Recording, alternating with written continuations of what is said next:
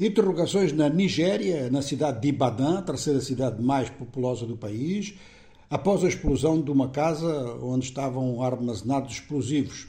As interrogações, é claro que voltam-se para o destino desses explosivos. Para que é que estavam ali?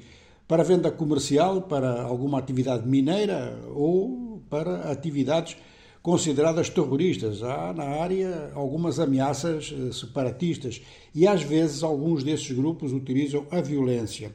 O governador do estado de Oyo disse que a polícia vai investigar e vai eh, reprimir os autores, ou os responsáveis, melhor dizendo, dessa casa. Bom, a explosão em si provocou dois mortos, 77 feridos, grandes estragos e foi um estrondo que se ouviu em grande parte da cidade.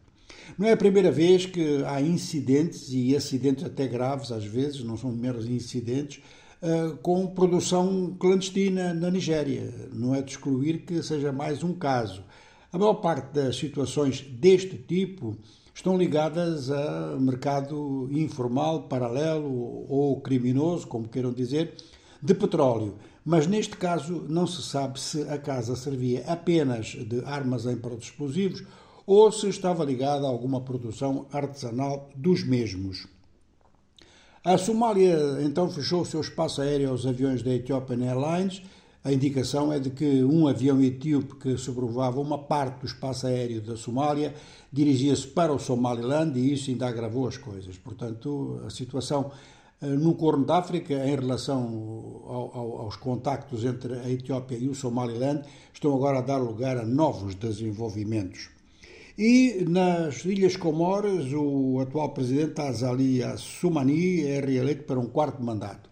Bom, a oposição que participou das eleições declara que houve fraude, inclusive alguns locais de voto teriam fechado antes da hora, mas a Comissão Eleitoral dá 63% de votos para o presidente Assoumani.